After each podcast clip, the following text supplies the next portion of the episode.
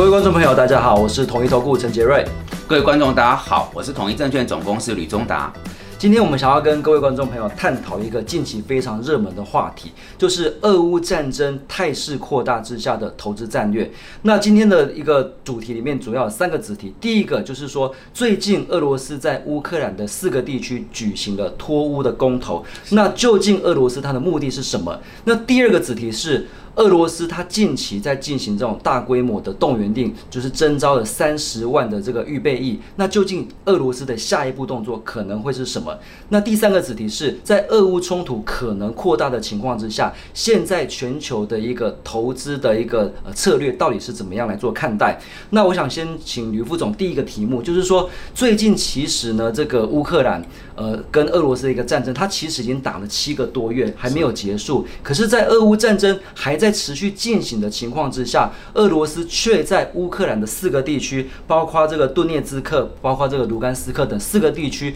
举行这个脱乌的公投。那当然，以目前的一个态势来看的话，脱乌的几率是相当的高。也就是说，可能到十月开始，这四个地区就变成俄罗斯的一个领土。是。那为什么俄罗斯要在俄乌的一个战争还没有结束的情况之下，就急忙的举行这样子的一个脱乌的公投？究竟俄罗斯的目的？是什么？好的，我想我事情得回到二零一四年的克里米亚半岛战争。当时因为克岛这里大半都是亲俄的，那普丁发动入侵以后，很快的就有一个脱俄的公投，而后公投决定加入俄罗斯联邦。那事隔八年之后，同样的逻辑复制在刚。呃，杰瑞所谈到的这个乌东四州，事实上，俄军并没有完全控制这四州，但他想要推动法律程序，让他们脱离乌克兰，进入到俄罗斯联邦。那么，这个公投程序如果完备的话，法律架构有了。接着下一步就变成一个新的事态，这个事态是什么？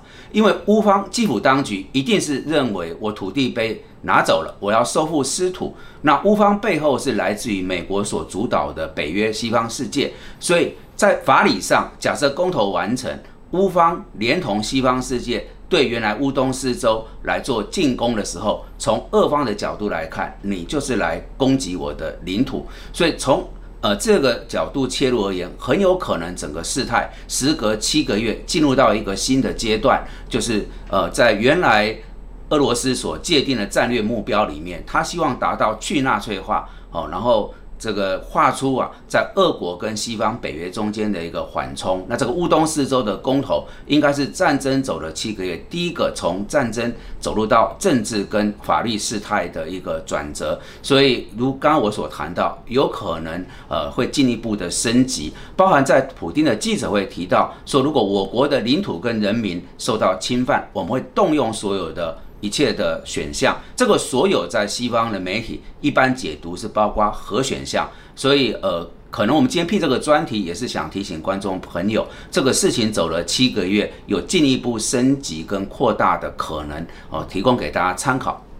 好，谢谢副总。那其实，呃，刚才副总也讲得很清楚，普丁的目的就是要让乌东这四个州变成俄罗斯的一个领土，那他就有捍卫领土的一个呃比较正当的一个理由去呃采采取更激进的一个军事措施。所以，呃，普丁他其实在二十一号的时候，九月二十一号的时候也发布这个动员令，要征召三十万个预备役。那当然，三十万是呃这个。台面上的，据说有有其实不止三十万的预备役就被征召入伍，所以其实现在在俄罗斯也出现很多这种呃男性役男的一个这个逃离潮，很多在呃乔治亚边境也见到非常多逃离俄罗斯的一个这个民众。那究竟为什么呃？普丁他要动员这么多的这个呃预备役进入军队里面，他就算假设这个乌克兰四个州变成俄罗斯的领土，他要捍卫领土，他可能只需要动用更强硬的一些武器就好。他为什么要动员到三十万，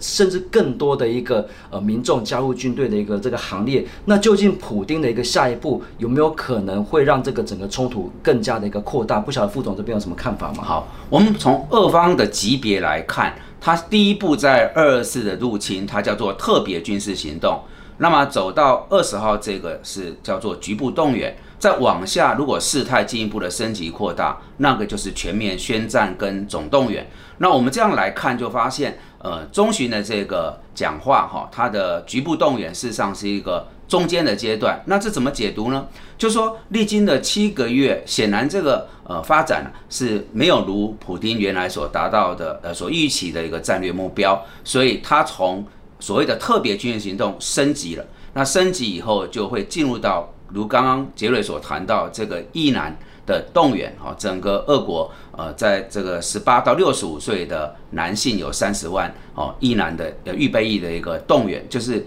看出来他。呃，前面的战事不顺，他把它升级，但他也不感冒孤注一掷哦。万一走入到这个全面宣战或者全部的动员，可能影响的是整个俄国啊所有方方面面民众的一个生活，所以它是一个所谓渐进主义，所谓一个务实的态度来处理现在在乌呃这个。乌克兰境内的军事行动，所以我们可以这样看，就事态是有升级，但是普丁在他的判断上还是有所节制。哦，就是没有走到一个让我们大家比较担心的，准备要跟他的敌方啊展开全面开战，进行全国总动员这个状况。哦，这是一个中间级别的一个军事行动，提供给各位观众朋友参考。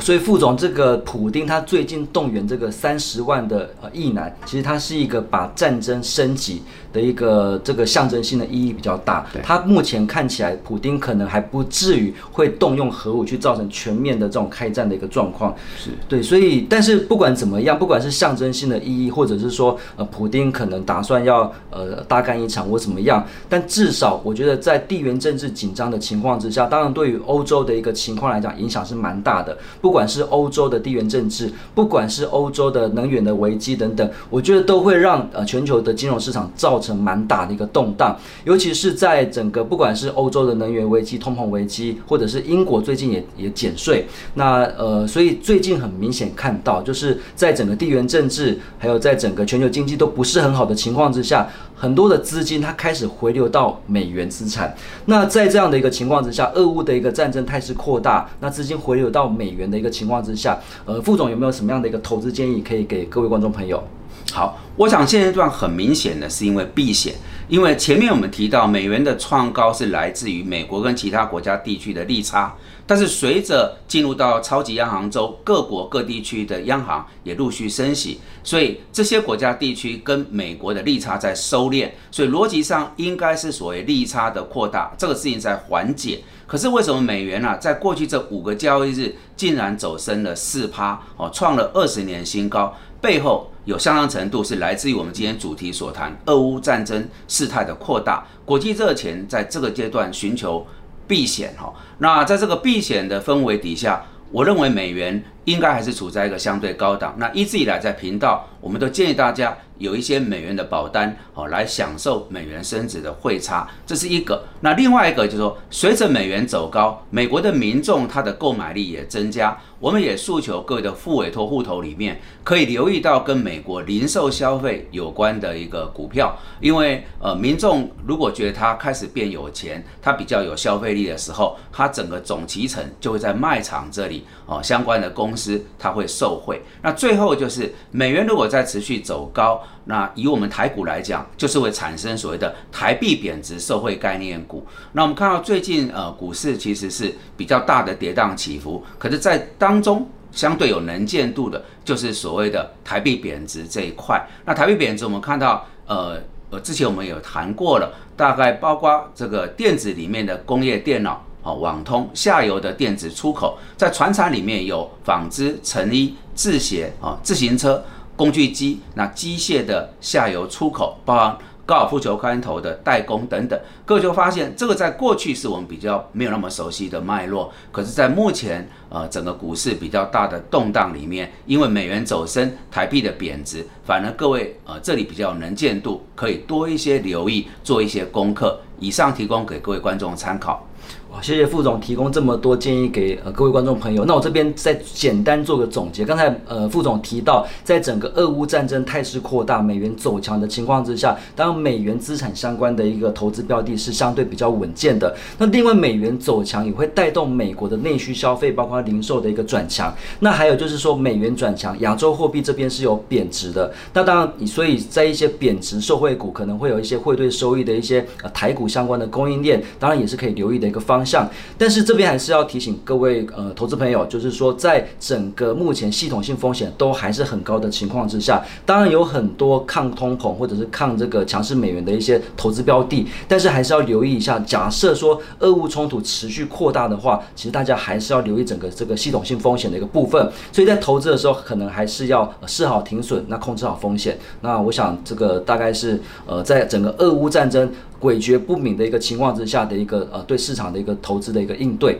那呃今天的节目就到这里告一段落。那如果说各位观众朋友喜欢我们的节目，也欢迎帮我们按赞、订阅并分享。那也希望呃大家可以持续的关注我们统一证券的一个频道，吕副总都会针对不管是国际的总经或者是一些呃重要的一个事件，跟大家在每个礼拜呃做详细的一个说明。那今天就谢谢大家，谢亏。